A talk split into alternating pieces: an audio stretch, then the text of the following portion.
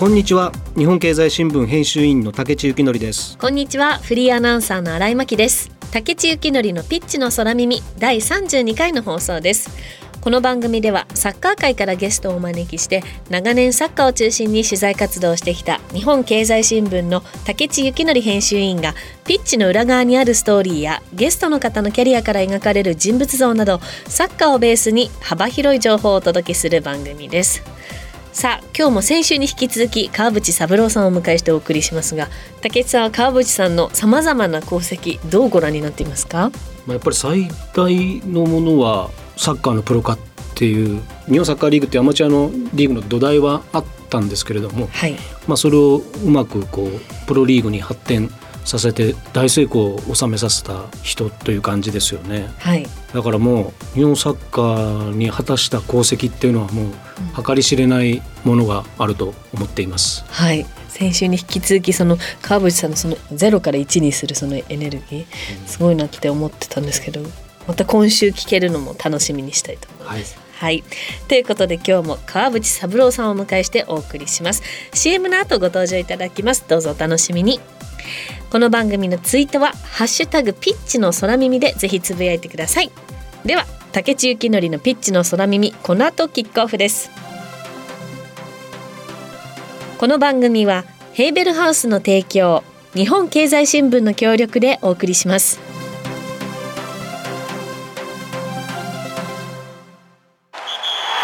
帰る場所があるから戦える待っている人がいるから頑張れるそして未来を夢見ることができるから生きてゆける。それは一流のサッカー選手もあなたも同じはず。だからヘーベルハウスは応援し続ける「オール・フォー・ロング・ライフ」ヘーベルハウス。竹地幸典のピッチの空耳1993年5月15日にスタートした日本初のプロサッカーリーグ J リーグは今年30周年を迎えました。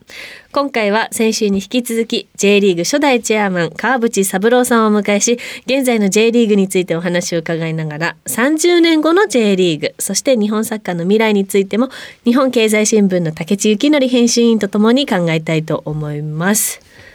はい、えー、本日も川淵三郎さんよろしくお願いいたします。よろしくお願いします。まずは川淵三郎さんのプロフィールご紹介させていただきます。川淵さんは1936年大阪府のご出身です。大阪府立三国ヶ丘高校でサッカーを始め早稲田大学では日本代表に選抜されます。古川電工サッカー部でプレーし1964年の東京オリンピックでは日本のベスト8進出に貢献しました現役引退後は古川電工監督を経て、1980年、81年に日本代表監督を務められ、1991年に J リーグ初代チェアマンに就任。日本サッカーの強化と地域スポーツの振興に注力されました。2002年日韓共催 FIFA ワールドカップの日本招致と開催成功に尽力され、この年日本サッカー協会会長に就任。キャプテンの愛称で親しまれました。2005年 AFC アワードダイヤモンド・オブ・アジア賞。2006年 FIFA 厚労省を受賞。2008年第5回日本サッカー殿堂入りされました。サッカーの他にも公立大学法人首都大学東京理事長や日本バスケットボール協会会長東京2020オリンピック・パラリンピック競技大会組織委員会評議員会議長及び選手村村長などを歴任。現在は日本サッカー協会相談役日本トップリーグ連携機構会長をされています。J リーグ30周年のまずちょっと竹内さんから聞いてもいいですか、はい、あのこう30周年でベストチームとかベストゲームっていうと何を挙げられますか？まあ何をもってベストかっていうとちょっと困るところがあるんですけど、うん、そうですよね、僕やっぱり何のかんのと言ってもやっぱりその始まりの93年94年の頃のベルディもうなんか個性的な選手がたくさんいてね、はい、あのチームはやっぱりアンチ巨人じゃないんですけど強すぎて憎たらしいなと思いながらも、はい、強くてやっぱりさすがだなって思うことがよくありましたね。あの私実は試合を見たことないんですけど強かったんです。あのあの選手はみんな知ってるんですよ。だけどあのね見てて面白かった。あパスワーク見てる、はい、見てるだけでもあんなチームあんまりないね。今も。うん、大体ゴール前でどんなシュートを決めてどんなゴールが決まったかっていうところがやっぱりそのゲームのハイライトなんだけどベルディの試合を見る限りにおいては武田ビスマルク、津波だとかあラモス三浦和このパスワークがねやっぱりまあ今川崎フロンターレがかなりのゴール前でパスワークしますよね、はい、ああいうのともっと違ってねどういうのかファンタスティックっていうのかヘディングでこうつないでみたりなんかパスワーク見てるだけ楽しかった。ああいうの珍しいね、まあ、あの時代のサッカーのレベルは今よりはもう全然低いからそういうことが自由にできたにしても、はい、読売の試合は点はともかくパスワークが面白いっていうねそれをともかく思ったチームってないな。うん。遊び心っていうんですかねなんかその自由というか枠にとらわれないというか。い。やそれも結構テクニックがあってね、だから昔のあれを振り返る時にハーフラインぐらいからうん、そのヘディングでこうね横でタックしながらゴール前まで攻めていくっていう、ね、誰と誰です？かビスマルクとラモスがビスマルクやラモスや三浦和也。それみんな絡みながらね武田や。でヘディングでこう行って 最後シュートするってね。あんなのは今ないね。でまあそれだけ守備が下手だったって言い方があるけど、当時としては本当にファンタスティックなプレーができたベルディは、はい、やっぱり一味完全に違った。そうか。うん。やっぱ初期の J リーグを明らかに牽引するチームでしたね。もう間違いなく。だからまあは初めにあの女性人気が多かったっていうけど武田とかまあそういう選手たちとともにサッカーそのものの面白みを伝えたっていう意味で、はい、ベルディの存在がしてものすごいかった。うんうん、あれがなかったらやっぱりちょっとそういう華やかさにも欠えるし、うんうん、その技術的なレベルにおいてもちょっともうちょっと低く見られたかもしれないね。うん、J リーグがその成功したっていうそのモデルっていうのはやっぱりその他のスポーツ例えばもうバスケもそうだと思うんですけどその成功モデルとして参考にされていることも多いと思うんですけれどもその J リーグの影響っていうのは川淵さんどうお考えですか？あ日本の B, B リーグだとかいうことに対して？そうですね。あそうですね。それはね、まあ、まあ B リーグでいろいろ揉め事があって10年以上も、まあ、プロのチームと実業団のチーム2つのリーグが日本の国内で存在したっていうことからフィーバー国際バスケットボール連盟が一つにしないとオリンピック予選に出さないと言われて、このまあその収集に僕は乗り込んだんだけどね。でやっぱりそういう中でやはり J リーグとしてやってきたことがみんなを説得させるもうその具体的な事例として納得せざるを得ないように追い込めたことが一つのリーグに統一できたことだね。例えばホームアリーナってねそんなないわけですよ体育館を自分のクラブの体育館として使えないその当時 BJ リーグっていうのはプロのまあリーグで NBL っていうのは企業の一流企業のリーグでこっちはお金があるけどあの地域に密着していない片っ端 BJ リーグはプロだけどお金はなくてしかし地域に密着する活動を即してるチームだったんだよね。はい、そんな中で、うん、どういうふうにしたら2つが一緒になるかっていうことについてまずホームアリーナで8割あの試合をできるように。もうで試合数は60やるっていう初めに僕は僕の案で試合数は60っていうのはホームゲームは30試合。30試合の8割。24試合はそこでやれる体育館を確保しないとそれをやらせない。5,000人しかも5,000人収容って言ったんだよね、うんうん、5,000人の収容の体育館が日本になかったんだよ。えそうなんですか、うん、それは大きいのは何ぼかあったけどね、はい、だから一般のところは大体3,000人もいいところで3,000人も中に入んないなでそれじゃプロとして絶対成功しないから地域のその行政サイドがそれをバックアップしてくれて一席とかなんか増やすことによって5,000円させようという意味で言ってんだよね。で8割いったらみんな体育館を借り回ってるわけだよそれまでは。で一つの体育館にその全部の試合を持っていくとするとその体育館はバレーやバスケットやハンドボールやいろんな地元の人が試合をする練習をするから、はいはい、そんな一つのクラブに貸しとけない。一つのクラブがその県で大体7つか8つの体育館使ってんだよ。うん、こんなことでプロとして成功するかっていうね、それをガンって言った時に、まあ、北海道のチームが人気度を上げるためには北海道全国を回らない北海道全道を回らない限りは人気を得られないからそういうことを一箇所にまとめるっていうのはそれはもう全然話になりませんとかって言うからみんなが頭から反対するのは目に見えていたけどそれを説得する自信があったんだよ。でそのアプローチはどうするかって言ったら地方の市長首長さんに会って地元にそのこのスポーツを通じてウィンウィンの関係で地域の活性化のために努めますからどうしてもその今当時は体育館ですよね体育館を年間8割このクラブにホーム体育館として貸してほしいって秘書がに頼んで秘書が OK とすればなすぐ貸してくれるよって言ってすぐ行動に移れって言って1ヶ月間後にもう20のチームが師匠から OK もらいましたって返事があったね。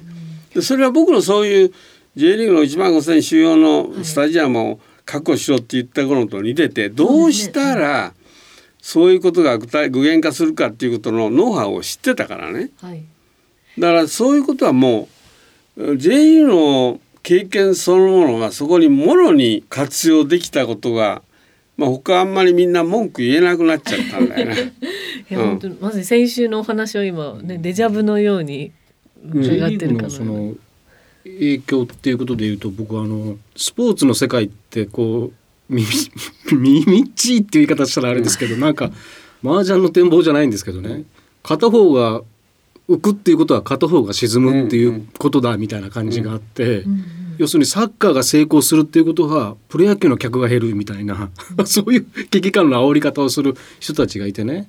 あの要するに商売敵みたいな形で、うまくこう共存できないみたいな。でも川口さんが結局その J リーグやって示したことっていうのは単純にそのスポーツのパイを大きくそれはみんなで切り分けるところが大きくなるんだからみんなウィンウィンじゃないかっていうことをなんか示したような気がするんですね。で特にそのプロ野球でいくともういい影響をむしろ与えて、まあ、パ・リーグなんかは例えばさああえて北海道に移転したり仙台に新しい球団ができたりとかっていうああいうむしろその地方に根付いて活性化していくみたいなことも、えー、パ・リーグがやってあえて今昔のプロ野球でセ・リーグパ・リーグって言ったらもうセ・リーグが圧倒的に露出してて、ね、だからね。でだから J リーグができた時にセ・リーグ J, J リーグパ・リーグ。の順番だって言われたぐらいのような時代もあったんだよ。あったんだよ、はい、でそれが今そのセ・パだって別にそんな差が見劣りするわけでもないし、ね、対等だもんね。ですよね、うん、だからそういう意味で僕 J リーグって本当いろんなところにインパクト与えたなっていうふうにも思ってるんですけどね、いや今ね武さん言われたけど武さんもマスコミの一員なんだけど当時のマスコミはパイを同じパイを分け合うっていうねなんていうケチな発想してんだって僕は。パイを大きくするってことを言わずにさ、はい、パイを切り分けるとそれぞれがもう縮小均衡になるというね、そういう発想でのものの言い方多かったね。うん、これを大きくしようっていうね、それとはまるで違ってさ取られるという自分のパイから、うん、うん、だそこがもう全然決定的に違うとこだったね。うん。ね。スポーツファンは増えたというふうに考えればいいんですけど、うん、そう。ねそうですよね、まだまだね、やっぱりスポーツの場合する見るあのな支えるっていう3つの要素があるけど、はい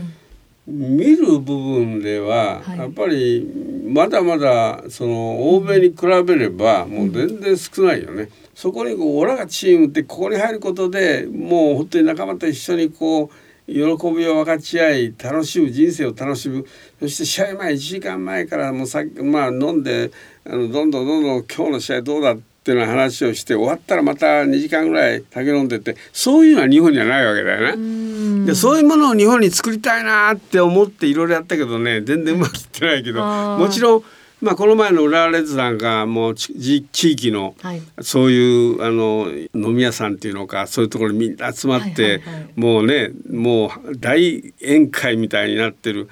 ああいうのがね日本中にできることでやっぱりスポーツに対する理解とか共鳴とか一体感とかにつながっていくんでね。それがもっとこう広く、あの広がっていけばね人生変わっていくと思うよ。竹地幸典のピッチの空耳。さあ、あのー、30年後の J リーグということで、うん、J リーグのお話伺っていきたいんですけれども、うん、まあ、今年が30周年で今通過点の年だと思うんですけれども、ね、さらなるねそう竹内さんお願いします。まあなかなか川淵さんももう今のチェアマンとかに、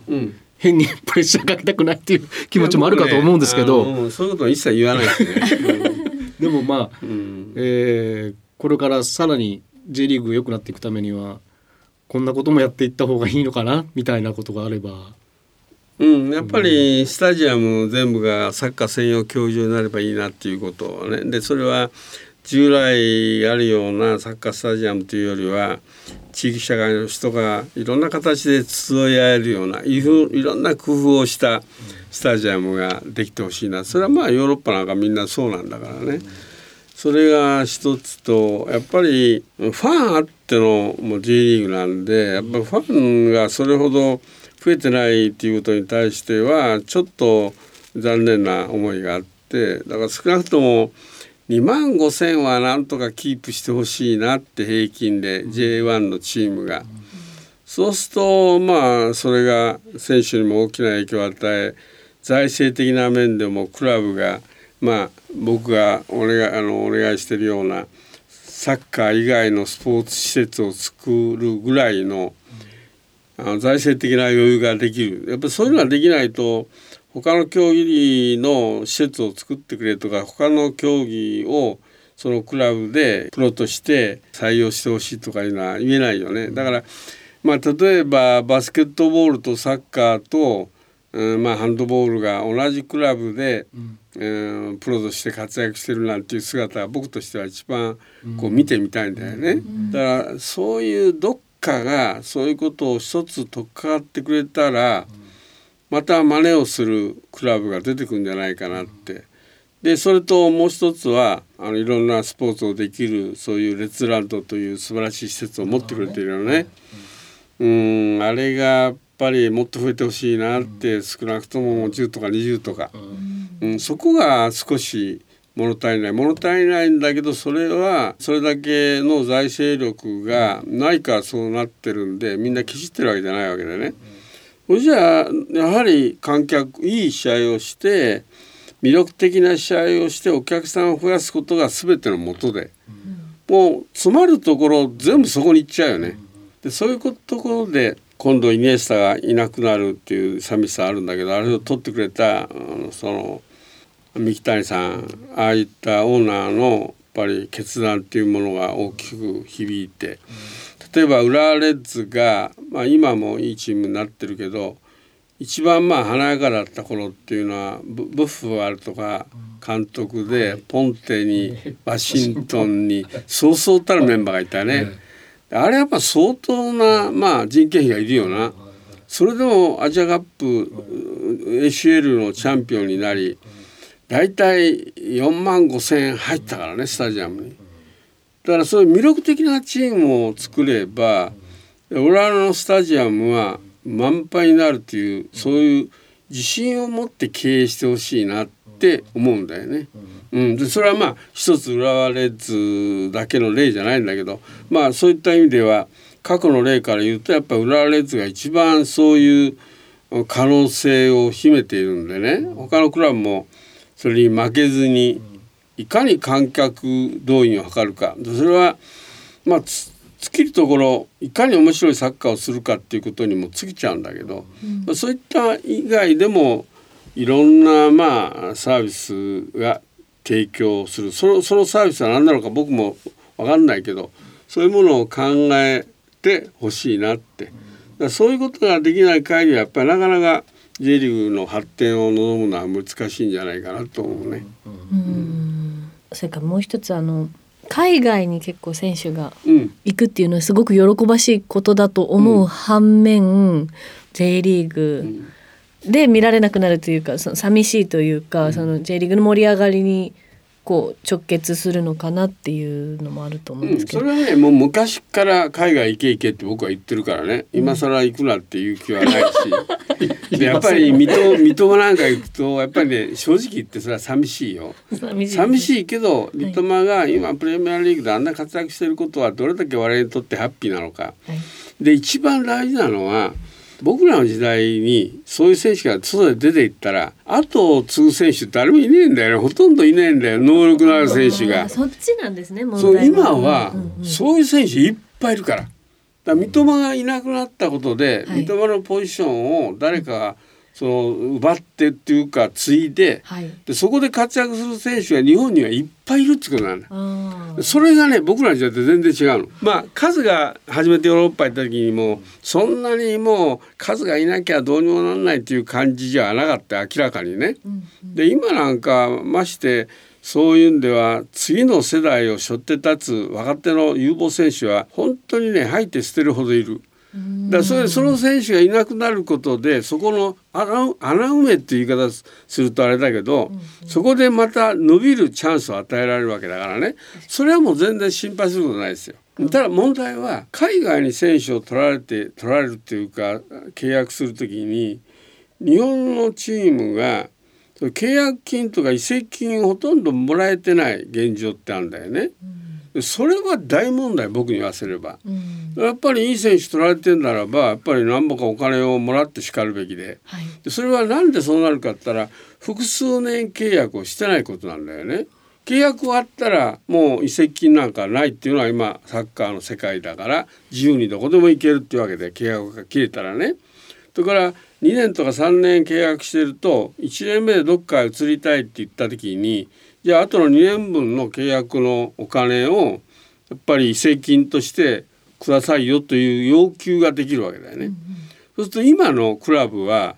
新人採用するときに割合みんな単年度計画契約してるんだよね。で単年度契約の持つ意味はこれ選手として使い物になるかどうか分かんないからやっぱりあんまり長く契約すると使い物にならないのに2年も3年もお金を払わなくちゃならないから単年度契約っていうのが基本的な考え方なんだけど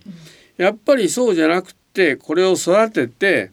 もう一流選手に育てよううちのクラブで一流選手にしようと思ったら少なくとも3年契約ぐらいするのが常識なんだよ。でそれがなんで単年度契約かって言ったらはい採用される選手が単年度契約にしてください。私はヨーロッパから引っ張られたら行き行きたいからというねクラブ側のはい弱気の姿勢がそれに結びついてるところに問題がある。んだ。だからもうちょっとクラブ側がねうん。しっかりその運営能力を発揮してはい。もう海外行くのはいい。それでそれでまたお金がどんともらえたっていうふうなことに僕はしてる、そこの工夫が足りない、うん、そこのなんてやり方がもうすぐ問題あると僕は思ってるよ。そうです。うん。あの最後にちょっと、うんあの時間もないんですけれども、あの川淵さん今後やってみたいことってありますか？どうして？ういい、ーんあの、うん、まあ日本のあのまあプロ化これからやろうとしてるのバレーとかハンドボールとかっていろいろあるんだけど、やっぱりみんなあのヨーロッパと同じような形でプロ化になればどう変わるかって選手の普段の練習態度それから食事の取り方それから家での自主トレーニングとかもう中身全部変わるのよ。うん。そういうのみんな知らないから、はい。ただプロっていう名前変わっただけでしょっていうんじゃなくて、だから本当に日本のスポーツを強くしたいならばその競技がやっぱりプロ化することによって大きく変わるそういう可能性を秘めてるということをよく理解してでそれを至るにはどうしたらいいかっていうことをしっかりその工夫する考える、うん、そういうところで助けを頼まれたら俺は喜んでいきたいと思うけど。聞いてますか？ねえ、ということでなんかもうすごい今日はエネルギーをたくさんいただきました。2週にわたって川淵三郎さんとお話をしてきました。本当にありがとうございました。ありがとうございました失礼しました。失礼しましたありがとう。ございます。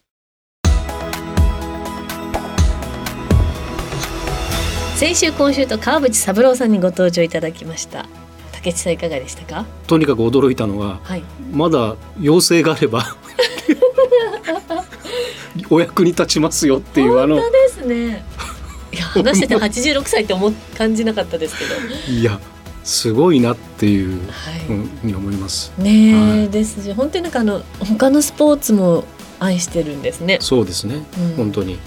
それがすごいことだなっていうふうに思いますよね。あの、でサッカーだけにとどまらないはい。本当にスポーツが本当に好きな人なんだなっていうふうにはい。思いますし、ね、はい、そうやる人も好きだし見てる人も好きだしはい。だからまああのスポーツの可能性みたいなものもはい。多分本人にしてみたら、まあ、僕らから見た時にはもうすごいことやった人だっていうふうについつい思うんですけどはい。川淵さんの本当のところはまだまだだって多分 日本のスポーツ界に対してもはい。思ってるんだと思うんですよね。要要するにまあその青年の時に見たそのドイツのスポーツの環境みたいなものもはい。原点にこうあってだそれに比べた時にそのスポーツに対する暮らしの中の溶け込み方とか楽しみ方とか、そういうのをまだまだ足りないっていうふうに本当は内心思ってらっしゃると思うんですよ。うんねそれがいうことにつながるんでしょうね。え。ね